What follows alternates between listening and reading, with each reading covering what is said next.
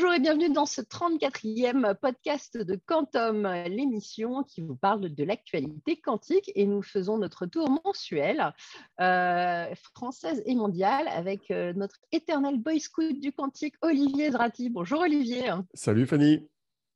Toujours au poste. Et toujours au poste, bah oui, ça je te fais confiance. Hein. Et puis, euh, bah, comme d'habitude, on va le faire en, deux temps, avec d'abord l'actualité événementielle et puis la scientifique et entrepreneuriale. Alors, euh, comme pour le mois dernier, l'actualité, elle a été très dense et variée, vous allez, comme vous allez voir. Euh, et on va vous même vous parler, vous allez voir à la fin, du tartigrade quantique intriqué. C'est pas une mince affaire. Hein. Est-ce que c'est un NOAX ou pas? Comment on peut intriquer des petites bestioles? On va voir, on va voir. J'ai enquêté, j'ai enquêté. T'as enquêté ah, Bon. Et, je laisse la euh, réponse pour la fin. Je laisse le suspense et la réponse pour la fin. Voilà, restez jusqu'à la fin si vous voulez savoir euh, comment on fait du tartigrade. Euh, ça n'a rien à voir avec le tartre. Hein. et, puis, et puis voilà, ça va être très intéressant. On va donc commencer par la première actualité, la, celle qui a peut-être fait le plus de buzz ce mois-ci, c'est IBM euh, a, euh, qui, a, annoncé 127 qubits. Et on va essayer de faire une espèce euh, d'erratum en fait. Comme quelqu'un d'IBM nous l'a signalé il y a quelques semaines, la société a bel et bien publié des informations sur la fidélité de ces 127 qubits. C'est le cas avec tous les systèmes quantiques mis en ligne dans l'offre d'IBM Q Experience, sachant que leur accès est gratuit jusqu'à 15 qubits. En l'occurrence, donc, les informations sur BMQ Washington et ces 127 étaient disponibles dès le 16 novembre. Mais euh, Olivier, est-ce que tu, quelles informations intéressantes sont, disponibles sur ces 127 qubits du coup Alors en fait, je les avais cherchés à l'époque, hein, quand l'annonce avait été faite, je ne l'avais pas trouvé. Et en tout cas, ce n'était pas dans le communiqué de presse d'IBM et dans l'information officielle d'IBM. Ça fait partie des informations qu'on peut trouver dans le, site de développement euh, auquel j'ai accès, j'ai un compte dedans. Euh, mais à l'époque, je n'avais pas trouvé. Et donc, c'est un, lecteur qui est en fait euh, quelqu'un d'IBM Montpellier qui m'a signalé le fait qu'il y avait des infos. Alors, en fait, euh, je ne suis pas très étonné que les infos soient difficiles à trouver parce qu'elles ne sont quand même pas très, très bonnes, quoi, globalement. on, a, on a un certain nombre de caractéristiques qui sont publiques et qui, ont un aspect un peu curieux, c'est qu'elles changent tous les jours. tu ne peux pas dire, voilà, il y a une fidélité de temps ou un temps de, un de qubit de temps. Euh, en fait, euh, tous les jours, les chiffres changent parce qu'en fait, ils recalibrent la machine tous les jours et ils publient les statistiques. Ce qui fait que c'est relativement ouvert par certains côtés. On peut même récupérer un tableau Excel. Oui, c'est pas mal quand même, parce que du coup, tu as, des, infos. Euh, tu, peux récupérer un, tableau en CSV que tu mets dans Excel et qui contient les caractéristiques de chacun des 127 qubits. Et ils refont le calibrage quasiment tous les jours. Bon, sauf que j'ai remarqué que certains trucs avaient disparu depuis quelques jours. ils ont refermé le kiki du truc là. Mais bon, on, a, on peut quand même récupérer des infos. Et donc, qu'est-ce qu'on voit? On voit trois trucs. On voit que le, temps de vie des qubits, ce qu'on appelle le qubit lifetime, ou le, temps de cohérence, il est autour de 100 mhm. microsecondes, c'est-à-dire à peu près en ligne avec les versions précédentes. Le, temps de stabilité des qubits ne, s'est pas amélioré euh, significativement. Euh, et 100 microsecondes, ce n'est pas très long. Hein. Euh, pendant ces 100 microsecondes, il faut pouvoir exécuter des portes quantiques. Et les portes quantiques, notamment chez IBM, elles sont assez longues, hein. elles durent plusieurs centaines de nanosecondes, ce qui fait qu'en fait, en, pratique, on ne peut pas exécuter plus que quelques dizaines de, portes quantiques, euh, sachant que par ailleurs, il y a le taux d'erreur. Alors, le taux d'erreur des, qubits, il est plutôt très très bon sur les portes à un seul qubit. Il est inférieur à 0,1%, ce qui est plutôt bien, hein. c'est en ligne avec les ions piégés. Mhm. Euh, par contre, le taux d'erreur des portes à deux qubits, ce qu'on appelle, qui sont les portes C-notes dans leur test, alors là, ça part en sucette, c'est compris entre 2 et 6% euh, c'est quand même beaucoup. Hein. c'est plus la même quand même beaucoup. Et on a le même problème sur le, les taux d'erreur de lecture des qubits, qui sont situés entre 2 et 3% à peu près. Quoi. Donc, en gros, on a des, qualités de qubits qui sont moins bonnes que euh, les qubits des générations précédentes euh, d'ordinateurs quantiques d'IBM, qui étaient à 27 ou 65 qubits, même s'ils les améliorent régulièrement. Alors, ils ont publié un autre chiffre qui est très intéressant, c'est le fameux volume quantique. Euh, il n'avait pas annoncé au moment de l'annonce mi-novembre. Et là, on sait que l'ordinateur a un volume quantique de 32. Alors, traduction, ça n'est pas un nombre de qubits opérationnel, c'est une puissance de 2, c'est 2 puissance 5. Et 2 puissance 5, ça veut dire qu'il y a 5 qubits qui peuvent être réellement utilisables avec une série de 5, 5 séries d'opérations. Euh, donc, c'est en fait une régression par rapport au, record de, quantum volume des machines précédentes qui étaient de 128 pour les processeurs à 27 qubits. Et 128, c'est 2 puissance 7. Donc en gros, avec 27 qubits, ils étaient capables d'utiliser correctement 7 qubits. Et là, avec 127 qubits, on ne peut plus en utiliser que 5. Alors j'espère que ce n'est pas une régression, ah. hein, que le jour où ils passeront à 433, on va descendre à 4 qubits utilisables. mais, ce n'est pas bon signe. Quoi. comment t'expliques ça il y, a une explication à ça, tu vois. Il y en a plusieurs. Quoi, ces techniques Il y en a plusieurs. Il y en a plusieurs. Il y en a... Bon, le, paradoxe, c'est que c'est une prouesse de faire 127 qubits. Hein, dans la... Même mhm. avec ces taux d'erreur-là qui ne sont pas très bons, c'est une prouesse parce qu'il y a beaucoup d'ingénierie. Ils ont modifié beaucoup de choses dans la manière de contrôler, les... d'envoyer les signaux électroniques euh, qui pilotent les, les qubits. C'est pas mal. Mais plus on rajoute de qubits, plus il y a d'interférences entre les qubits, plus on est obligé aussi de jouer avec des fréquences de micro-ondes qui pilotent les qubits. Et donc, en fait, il y a en gros du bruit qui est généré par ces fréquences qui pilotent les qubits d'un qubit à l'autre. Ce qui fait qu'on arrive à mmh utiliser quelques qubits dans un coin sans faire appel aux autres. Et là, ça peut marcher. Mais dès qu'on se met à les utiliser tous en même temps, bah, en gros, c'est le bazar, c'est le souk. Donc, alors, ce qui est assez paradoxal, c'est que l'espace de, de, calcul mathématique théorique de 127 qubits, c'est clairement un espace qui est mathématiquement celui de la suprématie, c'est-à-dire un espace de calcul qui dépasse de très très très loin ce qu'on pourrait faire avec les plus grands supercalculateurs aujourd'hui. Mais le bruit est tel qu'on ne peut pas en tirer grand-chose parce qu'une fois qu'on travaille avec 5 qubits, 5 bah, qubits, ça tourne dans euh, même pas un cœur d'un processeur de smartphone. Quoi. ça veut dire que c'est rien du tout. Donc, euh, c'est un défi. C'est un défi que de baisser euh, ces fidélités. Alors là où c'est un petit peu inquiétant, c'est que la, la, fidélité de ces qubits, elle est, elle est largement supérieure au niveau qu'il faudrait obtenir pour pouvoir faire ce qu'on appelle la correction d'erreur. La correction d'erreur, tu sais, c'est le fait d'agréger plusieurs qubits physiques pour créer des qubits logiques qui sont corrigés. Et cette correction d'erreur, elle nécessite d'avoir un taux d'erreur de qubits physiques qui soit en dessous d'un certain niveau, ce qu'on appelle le threshold. Et ce niveau, il est plutôt situé à 0,1%. Donc là, on en est loin. Hein. on est loin de pouvoir faire la correction d'erreur avec ce genre de machine. Malgré tout, il n'est pas impossible que euh, les progrès du logiciel permettent d'utiliser ce genre de machine dans certains algorithmes, notamment de machine learning, qui se satisfont, euh, disons, qui, supportent le bruit euh, et le taux d'erreur qui est généré par les machines. Et alors, je me suis fait des abacs avec des comparaisons. Hein. par exemple, la dernière génération de processeurs à 27 qubits chez IBM, elle génère un taux d'erreur de 1,2% en, en porte de qubits et 1,27% en readout. Là, on passe entre 2 mmh et 6. C'est vraiment beaucoup moins bon. Alors, le, contact d'IBM me disait que régulièrement, les gens d'IBM amélioraient les processeurs dans une gamme. C'est-à-dire que dans les 27, dans les 65 et donc maintenant dans les 127 qubits, ils vont régulièrement améliorer le processeur, soit parce qu'ils font du calibrage, en ajustant par exemple les fréquences de contrôle, soit parce qu'ils vont faire de nouvelles générations de puces qui vont améliorer la marge pour les installer dans les machines. Et donc, euh, ils estiment chez IBM qu'ils vont continuer à améliorer la qualité de ces 127 qubits. Ceci étant, ça rejoint pas mal ce que nous avait dit Xavier Vintal euh, il y a quelques mois, hein, le, fameux problème, des problèmes, euh, problème des problèmes à N-core, comment les qubits interagissent entre eux, c'est vraiment un problème. Quoi.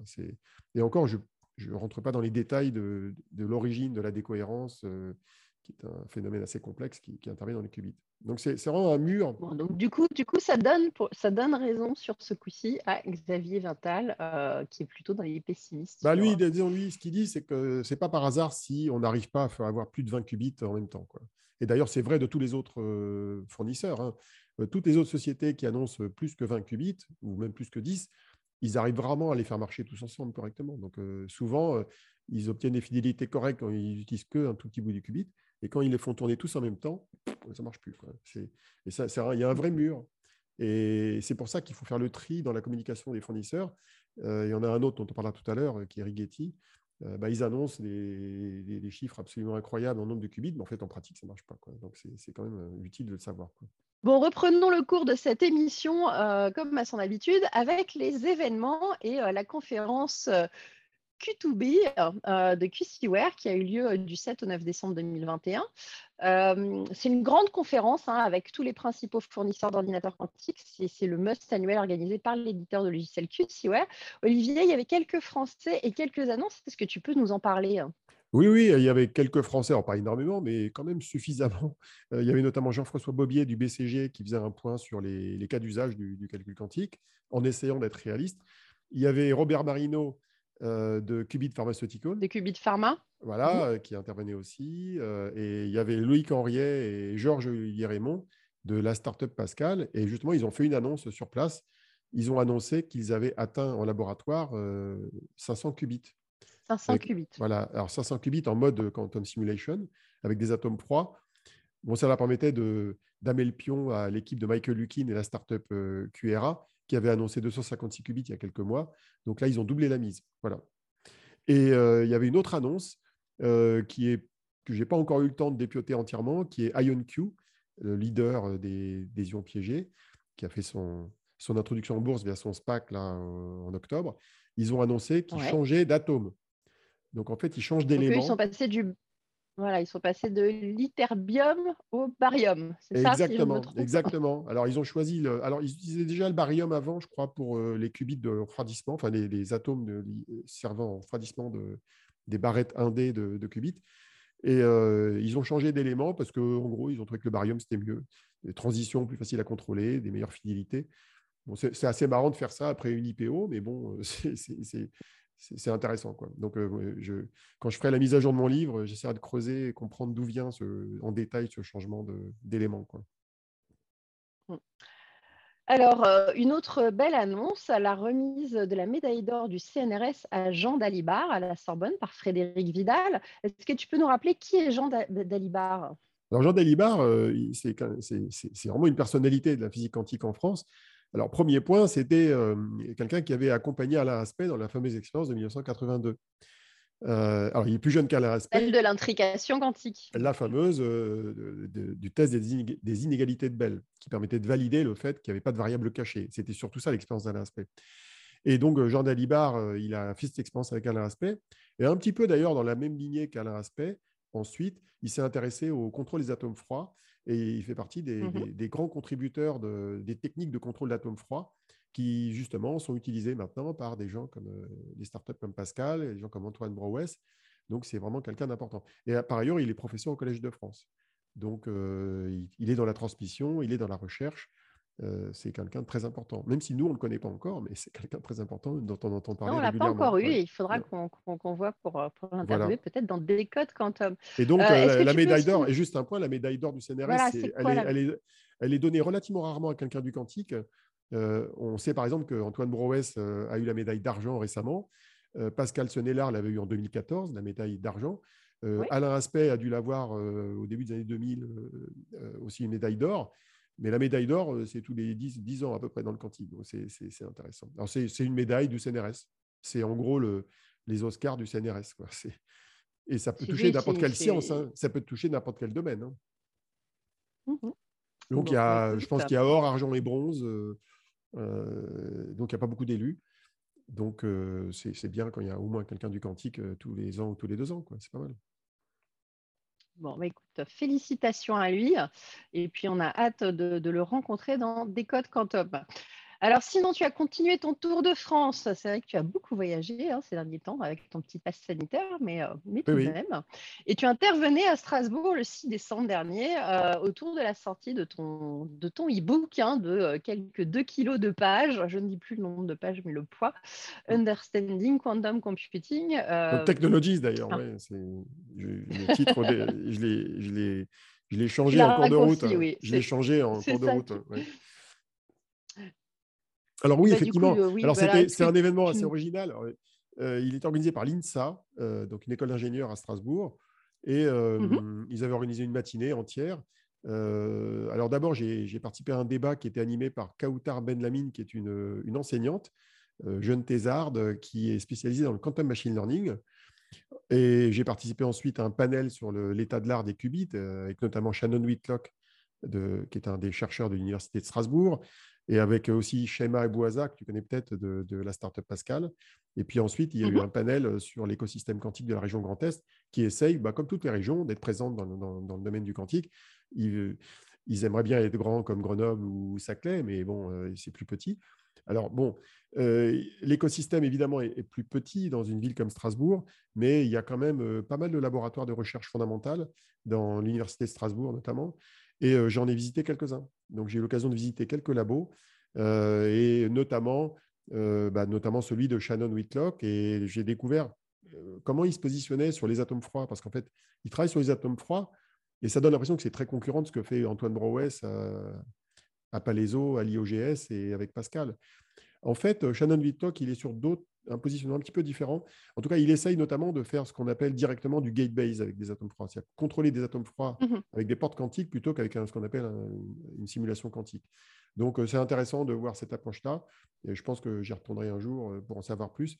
Et il y a, il y a des velléités aussi de créer des startups dans la région. Euh, il y a des enjeux sur l'enseignement. Il est clair que toutes ces universités et ces grandes écoles bah, elles ont besoin de monter en puissance au niveau de l'enseignement. J'ai rencontré le directeur de l'INSA Strasbourg. J'ai visité les labos de l'INSA Strasbourg également. Donc, il y, a un enjeu de formation et la région a décidé de le prendre à bout le bras. Bon.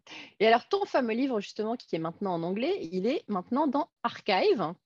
Euh, alors, est-ce que ça a un impact du coup euh, Alors, Archive, pour ceux qui ne connaissent pas bien, même si je pense que les gens qui nous écoutent sont plutôt issus du monde du quantique, Archive, c'est le repository des, papiers de chercheurs avant qu'ils soient publiés dans des revues à comité d'auteurs. Euh, Ce n'est pas très compliqué d'y publier quelque chose.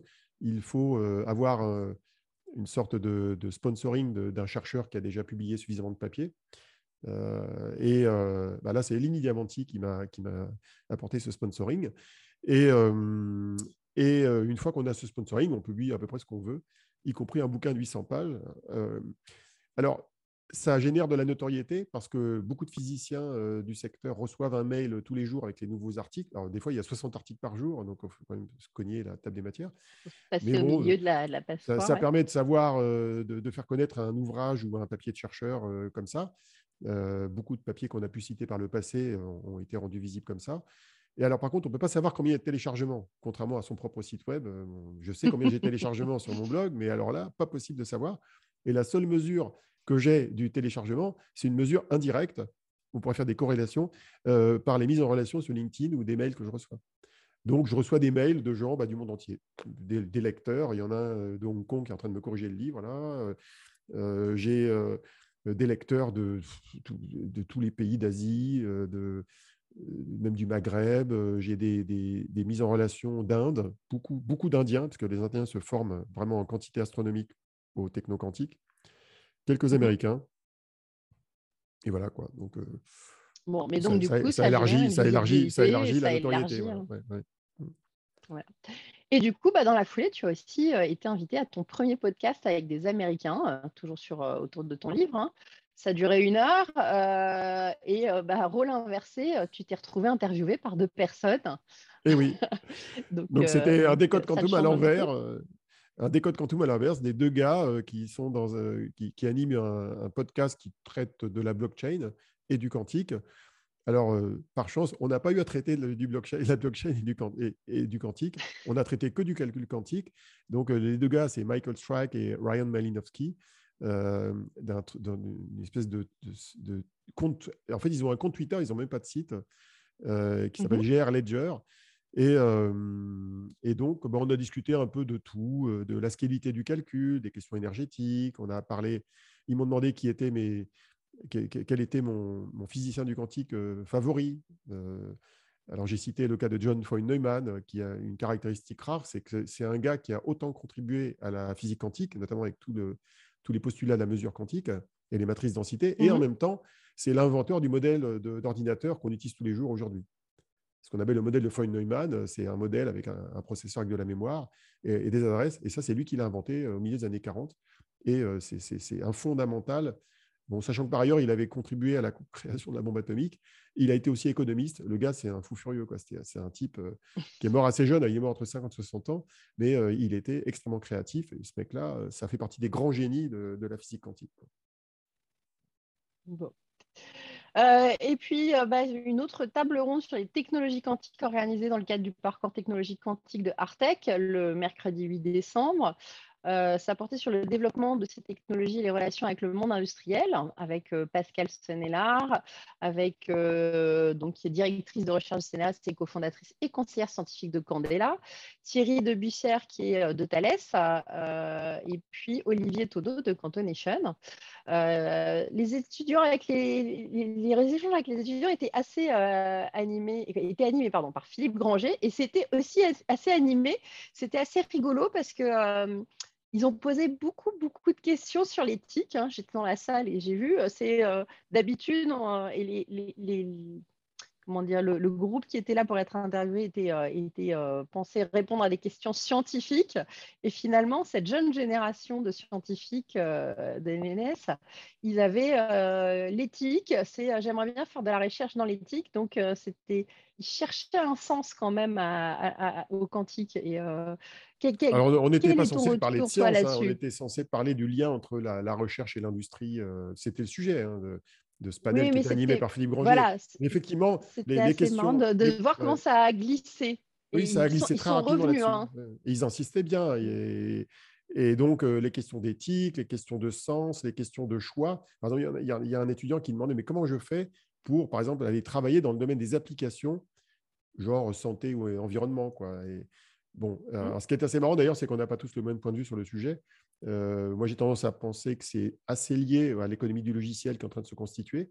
Et comme il y a de plus en plus de startups qui se spécialisent sujet par sujet, c'est pas trop difficile de s'orienter vers les sujets de société. Quoi. Euh, mais on peut considérer que c'est pas assez mature et que pour l'instant, il y a rien, les dés ne sont pas jetés, il n'y a rien de fait et que tout est à faire. Quoi. Donc, euh, non, c'était intéressant. C'était intéressant. Alors, c'est pas voilà. dans l'ENS. Notre truc, c'était à l'ENS j'intervenais à l'ENS avec Philippe Branger, mais en fait, c'est des étudiants d'un parcours qui est un, peu intermédiaire entre M1 et M2 dans les masters et qui euh, a recruté chez des normaliens, chez des polytechniciens, chez des centrales Supélec et quelques autres écoles d'ingénieurs. Et ils étaient de l'ordre de 23, je crois, en tout, 23 ou 24. Mmh et euh, ils étaient sept années d'avant. Et c'est une sorte de master intermédiaire un peu généraliste qui couvre à la fois la physique et quantique et l'information quantique et qui et la porte d'entrée pour faire quelque chose de plus pointu ensuite, quoi, pour se spécialiser dans, pourquoi pas faire un doctorat ou, faire un master plus spécialisé derrière. Quoi. Donc, non, c'était intéressant de rencontrer ces élèves et discuter avec eux, en tout cas. Mmh, mmh. Mais choc intéressant des, des, des, des générations, en tout cas, c'est avant la recherche, c'était s'occuper de faire de la recherche et euh, laisser l'éthique euh, à, d'autres personnes. En tout cas, mmh. Euh, se, se positionne pas. Là, on a vraiment senti que ces futurs chercheurs veulent savoir dans quoi ils s'engagent pour avoir euh, faire de la recherche éthique. En tout cas, c'était tel qu'il le, le, présentait. C'était mm. assez intéressant de voir ce, petit changement. Euh, et puis enfin, euh, pour finir sur ces événements français, tu as été avec Elénie Diamanti à Bordeaux sur, dans le forum NAIA, puis à l'INSERB devant plus d'une centaine d'étudiants les 9 et 10 décembre. Euh, donc, du coup, qu'est-ce qui s'est passé?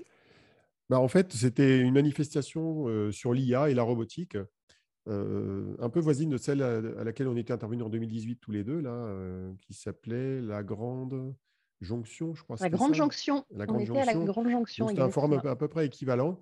et on nous avait demandé de faire un keynote en fin de journée sur le quantique. Il y avait quand même pas mal de monde, alors que c'était assez étiolé dans la journée à cause du Covid. Et euh, donc, la, première journée, on a vulgarisé euh, les technos du quantique auprès d'un public, on va dire, largement du numérique. Et le lendemain, on avait euh, vraiment une centaine d'étudiants d'une école d'ingénieurs généralistes plutôt côté électronique.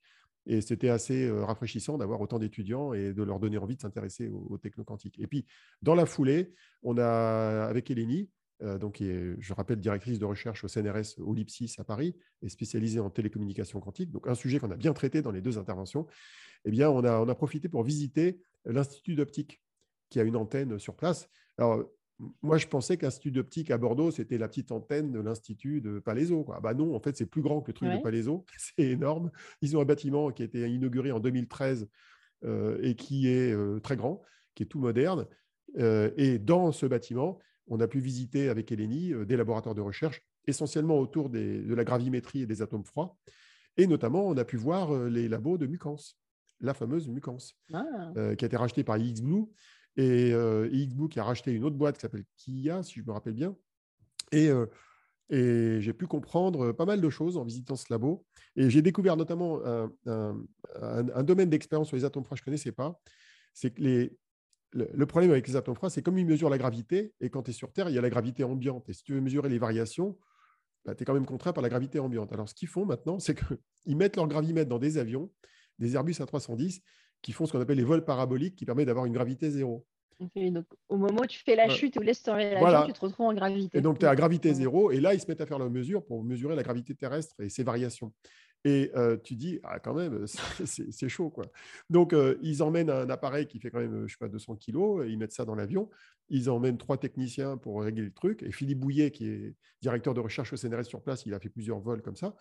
Et il faut savoir que les vols paraboliques, quand un Airbus A310 décolle avec son équipement, il fait en général une trentaine de, sauts, en fait, une trentaine de paraboles. Donc, il fait 30 fois mmh je monte, je descends, je monte, je descends, je monte, je descends.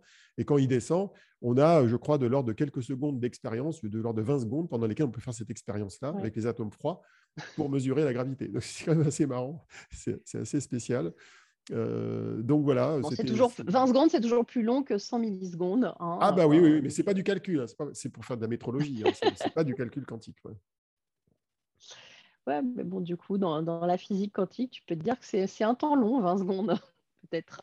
Exactement. Donc euh, bah, la visite est organisée par les, les équipes locales, euh, notamment Audrey, Audrey Durand qui nous a accueillis. Euh, Antoine Lamarche de, de, Digital Aquitaine qui avait organisé la conférence la veille. Euh, on était bien accueillis, c'est intéressant. Et puis il y a une vidéo euh, dont on nous donnera le lien. reportage, c'est d'aller faire ce fameux vol parabolique. Ce serait cool, ce serait cool, oui, oui. Avant d'aller sur Mars pour toi. Bon. voilà, message envoyé. On est prêt à faire le vol parabolique pour voir euh, comment se passent euh, ces expériences.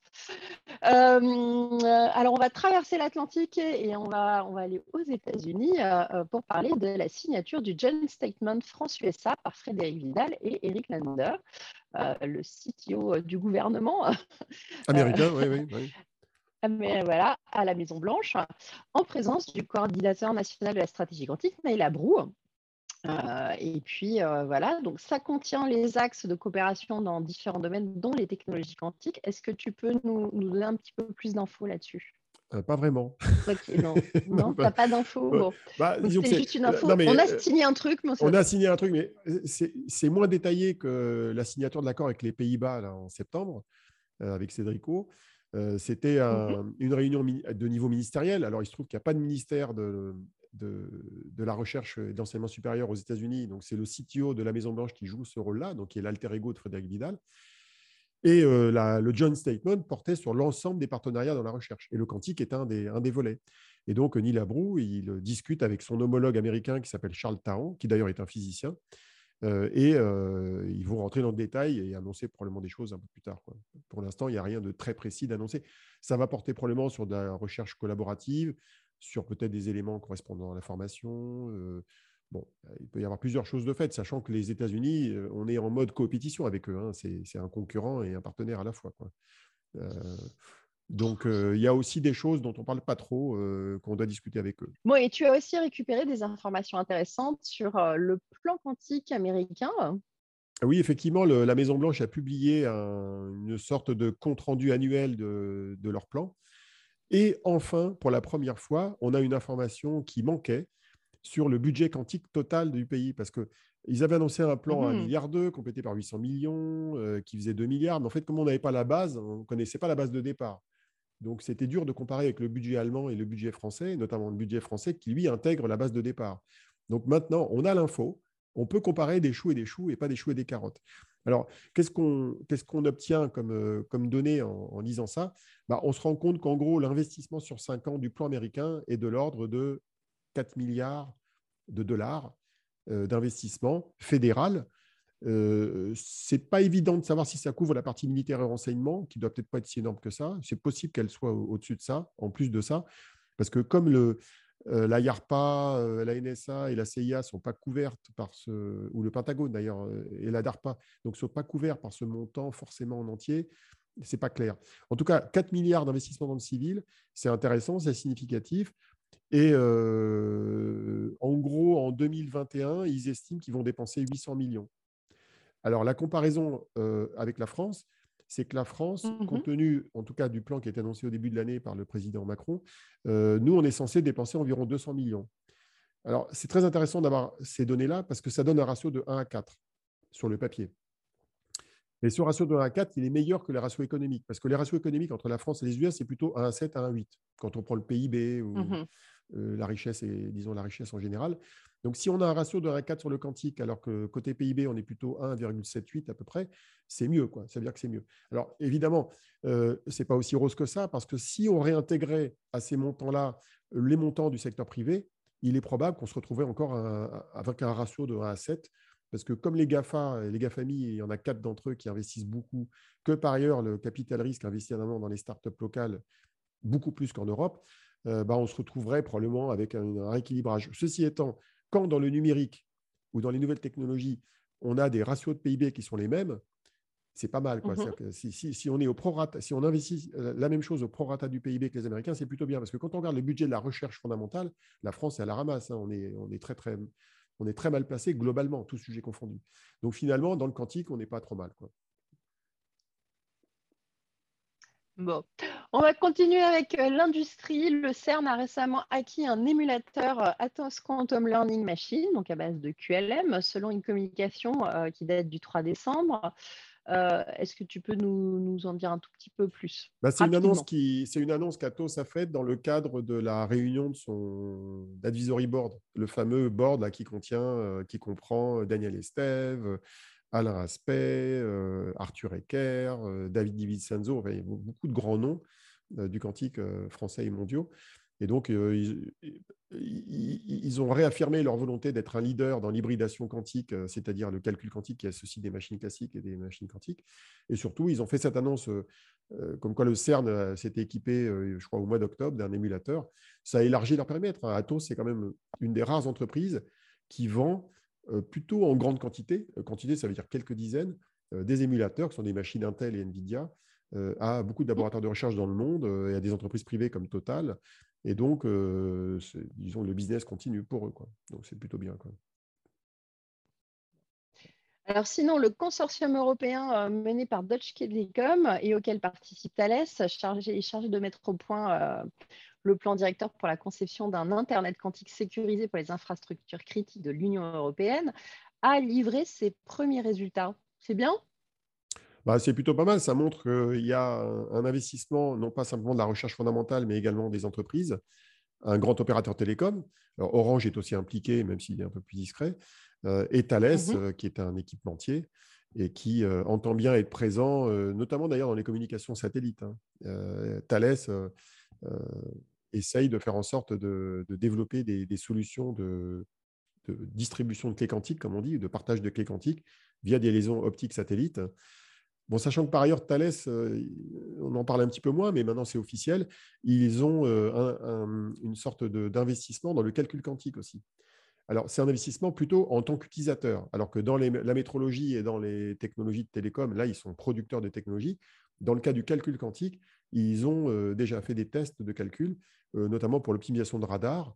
Donc, ils essayent d'être quantiques à tous les étages de la fusée. Sauf que là, on, est côté utilisation pour ce qui est du calcul. Alors sinon, euh, Air Liquide euh, sécurise l'approvisionnement en hélium 3 euh, avec Laurentis Energy Partners au Canada. Est-ce que tu peux nous dire, parce qu'il y a un vrai enjeu là-dessus, hein, c'est stratégique, pourquoi sécuriser cet approvisionnement? Parce que l'hélium 3, c'est un, un, isotope de l'hélium qui est difficile à fabriquer, qui est un sous-produit, en gros, de, du process de, de, tout ce qui est nucléaire, y compris nucléaire militaire. Donc, c'est assez compliqué de le produire. Il y a très peu de centrales nucléaires dans le monde euh, qui savent le produire. Souvent, c'est des centrales qui sont liées aux, gens qui fabriquent des bombes atomiques. Alors, je ne pense pas qu'on fabrique des bombes atomiques au Canada, mais euh, c'est plutôt aux États-Unis. Et euh, il se trouve que cet hélium 3, il est indispensable pour faire des, cryostats, notamment ceux qui sont exploités par les, les, qubits supraconducteurs, qui descendent à 15 millikelvin. Mmh et c'est aussi valable pour les cryostats qui descendent à 100 millikelvin jusqu'à 1 Kelvin et qui, eux, vont servir aux qubits euh, dits de spin, qubits euh, spin d'électrons. Et donc, euh, Air Liquide, qui a des velléités d'être un, grand acteur du marché, notamment par le biais du rachat de la société CryoConcept en juillet 2020, bah, a sécurisé pour 10 ans, je crois, sur un partenariat donc de longue durée, l'approvisionnement en hélium 3 pour pouvoir l'intégrer dans ses propres cryostats ou le vendre à des clients. Quoi. Donc, c'est intéressant ça fait partie de ces, éléments de la souveraineté, en fait. Parce que tu sais, quand on parle de souveraineté numérique, toi, tu en entends parler beaucoup avec le cloud chez OVH. La Mhm. souveraineté numérique, bah, dans le cas du quantique, c'est aussi la souveraineté qui s'exerce dans la capacité à disposer des matières premières ou des, des technologies rares et chères et où le monde va se battre pour les obtenir. Eh ben, si on est capable, via nos industriels ou via l'État, de sécuriser l'approvisionnement dans ces technologies clés, ça permet de- d'être sûr qu'on va fabriquer les ordinateurs et les utiliser. Ouais, c'est éviter une crise des composants, éviter une crise des matières Exactement, premières, parce qu'on sait ouais. qu'on est dépendant et que euh, Mm. ça, c'est très important dans, dans ce genre de course. Mm. Euh, alors sinon, on va enchaîner avec le démarrage du projet euh, HPCQS, euh, première pierre de l'élaboration d'une plateforme pan-européenne de calcul hybride HPC quantique. Là aussi, est-ce que tu peux nous en dire plus? Bah, on entendra parler de ça probablement euh, lors d'un événement qui a lieu à- en région parisienne le 4 janvier prochain, dont- sur lequel on reviendra. Euh, Mhm. Donc l'Europe a décidé, dans le cadre du projet EuroHPC, de financer des plateformes de, de calcul hybride. Et euh, ce qu'on sait pour l'instant, c'est que dans le cadre de ce projet, il va y avoir deux simulateurs quantiques de plus de 100 qubits euh, qui vont être couplés à des supercalculateurs qui vont être intégrés d'un côté au TGCC, qui est le centre de calcul du CEA à Bruyères-le-Châtel, euh, et qui est disponible, qui est rendu disponible pour les chercheurs euh, de tous les organismes de recherche français. Et d'un autre côté, euh, dans le centre de recherche de Jülich euh, en Allemagne. Euh, et ce qu'on sait, c'est que dans ce cadre-là, il y aura euh, à minima une machine Pascal euh, qui sera intégrée là-dedans. Et d'ailleurs, avec le- le Mhm. rôle d'Atos qui euh, jou- jouera le rôle d'intégrateur pour coupler euh, ces simulateurs quantiques avec des supercalculateurs et mettre en place notamment une infrastructure logicielle pour que ça puisse tourner. quoi. Donc, euh, donc, euh, je crois qu'il y a un budget total de 12 millions d'euros qui a été euh, euh, prévu là-dessus, avec une part publique et une part privée. Bah, écoute, on, on verra ça, le, le- plus d'infos peut-être après le 4 janvier. En tout Exactement. cas, ouais. euh, ça avance. Euh, autre partenariat qui, a, qui a éveillé la curiosité de pas mal de monde, celui entre NVIDIA et Pascal. Euh, ils utilisent 10 DGX A100 pour émuler le calcul sur les atomes froids. Euh, du coup, c'est quoi les enjeux là-dessus? C'est juste, c'est- en fait, c'est juste un partenariat d'utilisation de ces cartes. euh, Alors, c'est des euh, cartes, c'est des serveurs en fait. Euh, Les DGX à 100, Oui. c'est des serveurs qui contiennent 8 euh, à 100, je crois. Euh, c'est des machines qui coûtent 400 000 dollars. Donc, euh, quand on prend 10, bah, ça fait 4 millions. donc, euh, je ne sais pas d'ailleurs si Pascal a acheté ces machines, ça m'étonnerait, mais je pense qu'ils vont, ils vont les utiliser On à parle de partenariat, donc. euh, Ouais, partenariat, ça veut dire, ça veut dire euh, c'est une vente qui est peut-être une vente dans le cloud. Ce qui est important pour Pascal, c'est de disposer de la puissance de calcul pour pouvoir émuler le fonctionnement des qubits à base d'atomes froids pour le- leur mise au point et aussi pour la mise au point de, de logiciels. Alors, je me rappelle que quand cette annonce a été faite il y a 10 jours, euh, ça a remué un petit peu dans les réseaux sociaux et dans notre réseau, parce que les gens disaient oui, alors on a encore une boîte française qui se vend, une boîte américaine. Non, ils- sont allés à, Bah non. récupérer, disons, de- des ressources techniques là où elles étaient. Euh, il n'est pas impossible d'ailleurs que euh, le jour où Atos mettra des processeurs à 100 en grande quantité dans ses, ses systèmes QLM, ils feront la même chose. Mais pour l'instant, les DGX à 100 sont très adaptés à ce type d'émulation euh, dont a besoin la startup Pascal. Ils ne sont pas les seuls d'ailleurs, hein, parce que dans le cadre de ce partenariat, euh, euh, les, les cocos de NVIDIA, ils ont annoncé qu'ils faisaient ça avec IonQ et avec Psyquantum. Mhm. Alors indirectement, finalement, c'est plutôt pas mal comme, comme info, parce que ça met Pascal au même niveau que Psyquantum et IonQ comme startup bossant avec NVIDIA. Donc, tu vois, si tu prends le, le truc à l'envers, tu te dis, ah bah quand même, quoi, parce que IonQ c'est, et Psyquantum, c'est les deux startups américaines qui ont levé le plus d'argent dans le quantique. Ils ont levé plus de 600 millions chacun. Et au milieu, tu as Oui, donc petit Pascal avec qu'ils- 25 millions qui est au même niveau. Donc, c'est bête, hein, c'est comme en politique. hein, si tu te, tu, tu te mets au niveau de gens qui sont plus hauts que toi, ça, te, ça t'élève en fait. Donc, c'est plutôt pas mal. Bah oui, c'est bien. Mm. Donc ça veut dire qu'ils continuent à bien avancer. euh, Voilà, alors, ils savent faire. ont ils- une stratégie ils sont bons. intéressante. Ils sont bons chez Pascal pour, euh, pour gérer leur écosystème et se connecter à un Ouais. maximum d'acteurs du marché. Alors on continue avec une annonce de Rigetti 40 x 2 qubits. C'est mieux, c'est pas mieux, c'est ça la question. hein, ouais. Oui, c'est voilà, c'est x2. Alors là, on est, on est retourné à la case départ de l'information partielle, un peu comme IBM il y a un mois, là, quand ils avaient annoncé leurs 127 qubits. Donc là, ils annoncent qu'ils ont ils sortent un nouveau chipset qui, fait 40 qubits, hein, qui s'appelle Aspen-M, Aspen M, et ils disent qu'ils sont capables d'en mettre deux côte à côte et que ça fait 80 qubits. Alors, le problème, c'est qu'évidemment, ils ne précisent pas la nature de la liaison entre les, deux processeurs. Euh, parce que cette liaison, ça pourrait très bien être à la fois une liaison, on va dire, métal, avec des, câbles métalliques qui les relient entre eux, euh, pour par exemple faire communiquer les micro-ondes entre les différents qubits. Ça peut être aussi une liaison photonique. Alors, compte tenu de ce qu'ils ont annoncé, ça ressemble plutôt à une liaison, euh, on va dire, de guide d'onde, mais ce n'est pas très clair. Et tant que tu n'as pas d'informations sur la nature de cette liaison, tu ne peux pas dire si ça va marcher ou pas, ou si ça va, euh, ça va générer des, bonnes intrications, notamment entre les qubits des deux, des deux processeurs de 40 qubits. Alors, évidemment, Rigetti n'a publié aucune information technique de détail sur l'annonce. il n'y a pas de fidélité, il n'y a aucune information sur la durée de vie des qubits. Le seul truc qu'on a, c'est euh, quelques benchmarks qui ne sont pas quantifiés euh, d'applications qui serait censé dépasser les capacités des calculateurs classiques, notamment une application dans le domaine du machine learning quantique.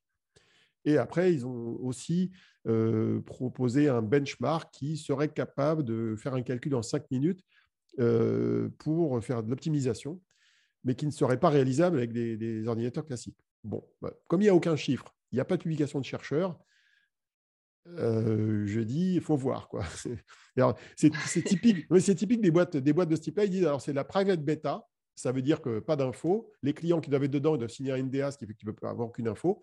Public, public, uh, publicly available in Q1 2022. Euh, bon, OK. Et ils font ça en partenariat avec Deloitte, euh, une boîte de conseil et d'intégration, et StrangeWorks, que, que, je connais un petit peu, qui est un éditeur de logiciels américain qui crée des environnements de développement, pour le cloud notamment.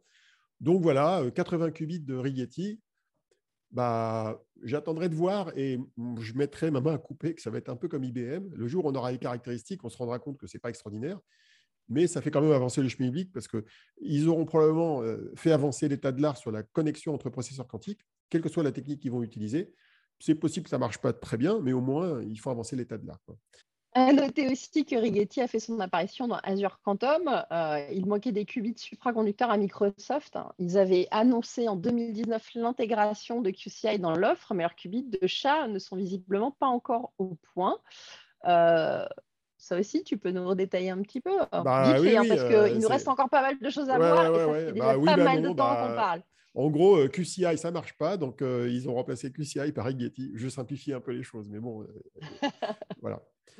Bon, en tout cas, ils trouvent une solution euh, pour, pour, pour, avancer. Euh, et d'ailleurs, euh, est-ce que tu as aussi des infos sur OQC Alors, OQC, tu te rappelles, en juillet, je ne sais pas si on a fait un quantum à l'époque ou à la rentrée, OQC, c'est une boîte anglaise qui avait annoncé début juillet, ça m'avait beaucoup énervé, mmh ses premiers qubits en ligne dans le cloud souverain anglais, sauf qu'il n'y avait aucune caractéristique, on ne savait pas combien de qubits il y avait. Alors à l'époque, tu te rappelles, je t'avais dit que moi, je mets un coupé qu'il n'y en a même pas cinq. Eh ben, on mmh vient d'avoir l'info, il y en a quatre. Donc j'étais pas loin, j'étais pas loin du compte. Et comment on a eu l'info C'est ça qui est extraordinaire, c'est qu'OQC a annoncé, euh, je ne sais plus si c'était fin novembre ou début décembre, qu'ils allaient intégrer le cloud d'Amazon, le fameux bracket d'Amazon, et là avec 8 qubits. Et dans une interview, euh, la, CEO de, la startup OQC euh, basée en Angleterre a expliqué qu'en juillet, ils étaient à 4 qubits. Donc, ils ont doublé le nombre de qubits pour passer à 8 pour début 2022 euh, les mettre en ligne chez Amazon. Alors, avec 8 qubits, il ne va pas faire grand-chose, hein, mais bon, ça permet d'avancer. Par contre, la techno de OQC, je la trouve très intéressante. Et on ne va pas revenir dessus, mais c'est des coax modes. Non, on ne va pas revenir dessus, pas aujourd'hui, parce qu'on a vraiment plus le temps. Euh, on va revenir sur le territoire français des nouvelles des qubits silicium de Grenoble. Maud et son équipe, euh, qui associe le CEA et le CNRS, ont publié trois papiers permettant de faire le point sur l'avancement de la mise au point des qubits silicium. Alors, vite fait, vas-y, raconte-nous ça. Alors, effectivement, ça faisait un bout de temps qu'on attendait des news de, l'équipe de Maude.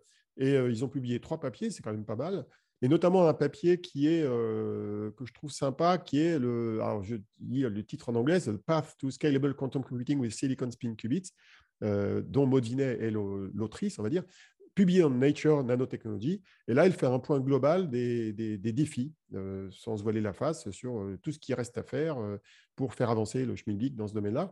Et après, il y a deux autres papiers plus détaillés qui montrent les derniers avancements dans ce domaine-là. Alors, Pour l'instant, ils n'ont pas encore réussi à, produire des, qubits qui, sont tout beaux, tout propres, intriqués et tout et tout. Mais ils font avancer la conception des matériaux, la conception des outils de contrôle, aussi les questions de, stabilité de la fabrication. Il y a des choses qui avancent en parallèle en fait les unes avec les autres. Donc c'était intéressant de, faire ce point global. Bon. Alors, il y a eu plein d'autres actualités scientifiques. ça tombe de plus en plus régulièrement, avec notamment pas mal de papiers sur la mesuration des codes de correction d'erreurs. Et puis, au milieu de tout ça, il y a un truc bizarre qui est sorti. On en parlait en début d'émission. L'intrication de qubits supraconducteurs avec un tardigrade piloté par une équipe des chercheurs du CQT à Singapour. Euh, c'est une blague, c'est un hoax, ils ont fumé quelque chose ou c'est un vrai papier Olivier, donne-nous la réponse. Eh bien, c'est pas un hoax. Moi, je pensais que c'était un hoax. Euh, tu vois, genre le truc, la blague des. Ça t'a rabusté, hein, cette ah, mais ça m'a tarabusté.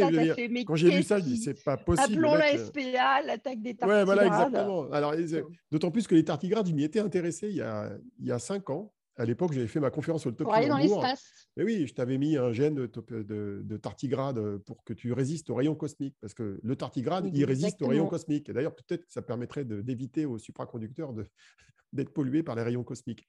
Alors, le tardigrade, pour info, c'est une petite bête de 40 000 cellules qui fait quelques microns de taille et qui a une caractéristique, c'est qu'il survit aux conditions les plus extrêmes de température, de pression, etc. Et donc, euh, bah, des chercheurs euh, un peu euh, fantaisistes du CQT à Singapour ont décidé de le refroidir, euh, manœuvrer tartigrade. Ils lui ont coupé les pattes, euh, sans parler à la SPA. En plus. Et ils lui ont coupé les pattes et ils l'ont mis à, à 15, à 15, 15 millikelvin à côté d'un qubit supraconducteur dans un dispositif qui contient deux, deux qubits supraconducteurs. Et alors, ils ont fait un truc euh, qui consistait en fait à coupler euh, le tardigrade à un des qubits et ça a permis de créer une espèce d'état quantique du deuxième qubit euh, avec une intrication en fait entre les deux.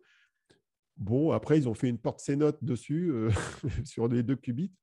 Ça sert à rien, mais c'était juste pour. Bon, voilà, ils ont montré que le, tardigrade, en fait, il se comportait comme ce qu'on appelle un diélectrique. C'est un peu.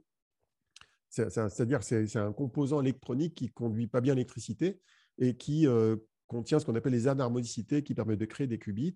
Et donc, ils ont, ils ont, ils ont créé une sorte de qubit hybride euh, dans cette expérience-là. Alors, le papier est sérieux, en fait. Alors, comment je l'ai su, tout ça? C'est ça le truc qui est marrant. C'est que je lis ce papier. Alors, déjà, le CQT, j'en entends beaucoup parler parce que c'est là où Alexia Ophé va, va, devenir directrice du Majulab, qui est le, laboratoire de partenariat entre le CNRS et le CQT là-bas à Singapour. Mais l'autre raison, c'est qu'à la fin du papier, je découvre que euh, les qubits ont été fournis par euh, un gars que je connais qui s'appelle euh, Farshad Forougi, qui est un ancien thésard de Vincent Boucher à l'Institut Néel à Grenoble. Et en fait, tous les deux, Vincent et, Farshad, en fait, ils sont dans une startup qui s'appelle Graphil, qui expose au CES à Las Vegas cette année avec une technologie de, qui sert à mesurer quelque chose autour du Covid. Tu les verras, j'espère, en tout cas, quand tu visiteras le CES. Et en fait, ce Farshad, il a créé, il y a deux ans, dans la salle blanche de l'Institut Nuel l'échantillon de deux qubits supra utilisé par l'expérience en question. Et donc, le truc, c'est vrai, c'est pas une blague. Et donc, tu te dis, quand même, bon, c'est triste, c'est pas triste, mais c'est rigolo. Quoi. Et donc, ça montre bien qu'il y a des pays où on peut faire des trucs un peu space. Quoi. Je vois pas trop euh, l'ANR euh, financer un projet de ce type-là en France. Ça, ça, passerait pas, ça passerait pas euh, le, test, là, ça ne marcherait pas. Quoi. Bon, écoute, en tout cas, voilà, hein, comme quoi la science mène à tout. Euh, et alors, dans les trucs pseudo-scientifiques, etc., on termine euh, avec le médaillon quantique pour se protéger de la 5G, que, que l'on dénonce hein, depuis pas mal d'années. D'ailleurs, c'était déjà sur la 4G, hein, ces, fameux, mmh. ces fameux médaillons soi-disant qui, qui, vous protègent. Eh bien, en fait, ils seraient radioactifs et dangereux. Oui, c'est un papier qui est paru dans Arstenica euh, aux États-Unis.